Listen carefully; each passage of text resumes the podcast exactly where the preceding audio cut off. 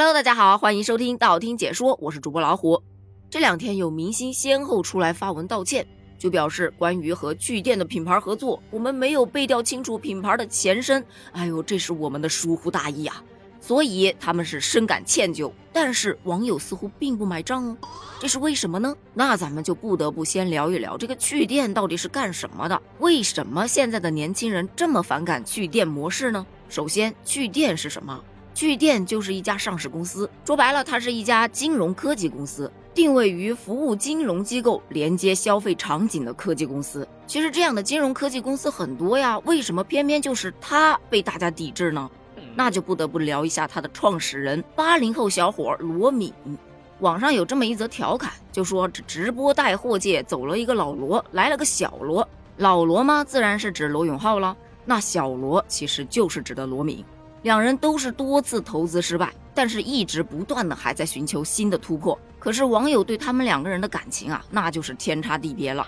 有多喜欢老罗，就有多 diss 小罗。原因是什么呢？其实一开始啊，我也不了解罗敏这个人到底是干嘛的。直到我百度出来三个字“校园贷”，我终于知道他是谁了。哎，这不就是在校园贷风口上被网友疯狂 diss 的那个校园贷鼻祖吗？原来是他呀！那他又是为什么突然走进了大众的视野呢？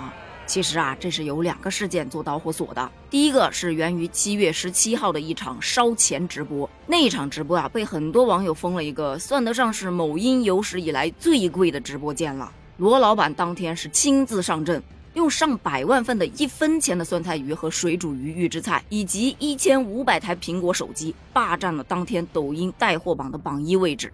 据网友推测呀，这场应该烧了差不多有上亿了。但根据官方数据显示，就他那一天，账号累计涨粉了四百五十八点二九万，累计观看人次高达了九千零九十八点五九万，累计销售额更是高达了二点五一个亿呀！就是这场声势浩大的直播，让这个趣店预制菜是成功出圈了。紧接着七月十八号，也就是第二天，他又高调的现身了东方甄选的直播间。东方甄选大家肯定还是很熟悉的嘛。毕竟双语直播加助农产品的直播，就非常正能量的一个直播间，所以大家还是很喜欢的。而罗老板呢，一进直播间就开始刷嘉年华呀、刷火箭呐等等的。正在直播的董老师呢，就多次对罗老板的这种刷礼物行为进行了劝阻：别刷了，来买点儿，给同事一人一件吧，把那些钱买点农产品呗。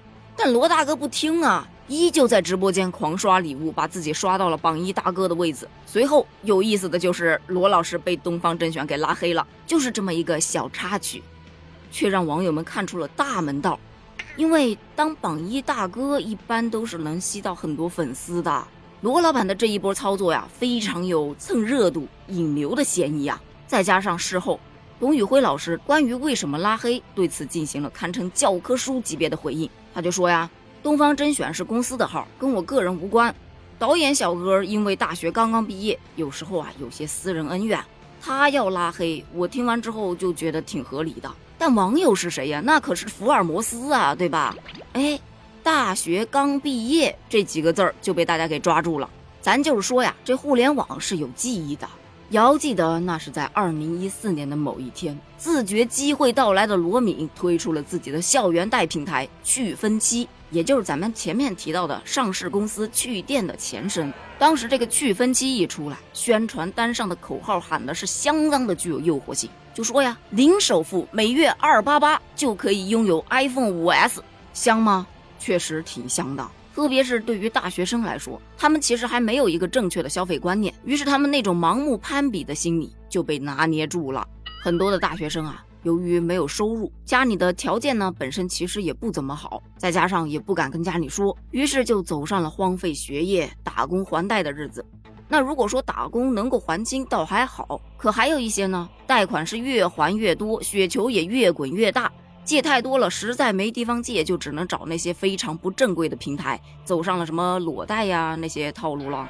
大学生活那可是人生最美好的年华呀，就因为校园贷白白葬送了。当然了，从二零一七年校园贷就被强制叫停了，但是当时啊，那个校园里广告可是铺天盖地，宣传海报更是随处可见，那种轰炸式的推广，甚至啊还有很多代理在扫楼推销。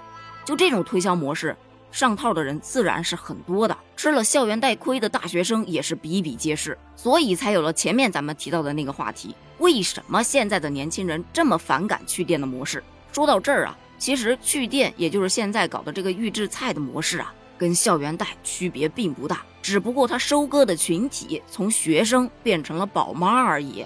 此话又怎讲呢？这个说的是罗老板在去店的发布会上就称啊。趣店计划未来将支持十万用户创业开设线下门店，从而打开线下市场。那如果说你开店没有足够资金的话，我可以借钱给他们嘛？我们可以为创业伙伴提供一年期的免息贷款。翻译成大白话就是他借钱给你，让你去帮他卖菜，你从他那儿进货，你卖得出去算你本事喽，但你还是得还他的贷款。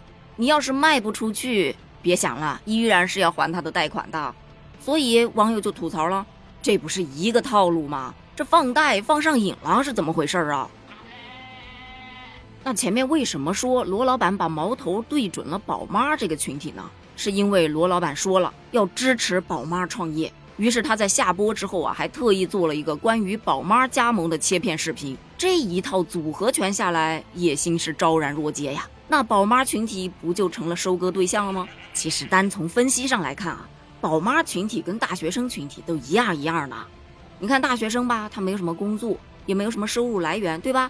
但是他有消费需求啊，而且他背后有一整个家庭，爸爸妈妈、爷爷奶奶去给他做支撑。宝妈这个群体呢，不能说绝对啊，大部分是全职在家带娃，对吧？他也没有什么收入来源，但是也同样的有消费需求，他也想挣钱啊。而宝妈的身后也是有宝爸呀、爹妈呀去做支撑。而对于大学生来说，他不敢不还贷款啊，因为他的人生才刚刚开始啊，他胆子还比较小。那对于宝妈来说呢，他更加不敢去不还这些贷款，因为一旦被拉黑了，那孩子上学啊，可能还会受到影响。所以呀，这两个群体他找的是真准呐。但是商业是不是还是得讲点道德和人性呢？虽说啊，有的人就觉得赚得多才是王道。商业里面不违法就行了，谈什么道德和人性啊？但是你不讲人性和道德，你不如直接去抢喽，把商品卖给大众，大众受益，自然会接着去买，商业就会做得越来越好，这不是一个共同向上的过程吗？但你东西卖出去了，却是在坑大众。是上一次当你挣到钱了，大家还会再上第二次当吗？呃，当然也有人啊可能会上第二次，但是大多数还是清醒的呀，特别是校园贷。当年害了多少年轻人，现在就会有多少人站出来 diss 他的新模式。所以说呀，这种换个方向故技重施的伎俩，就给人那种割了一波韭菜之后，等着这韭菜长大了，哎，接着割一刀的感觉。那关于这件事儿，你又是怎么看的呢？欢迎在评论区留言哦，咱们评论区见，拜拜。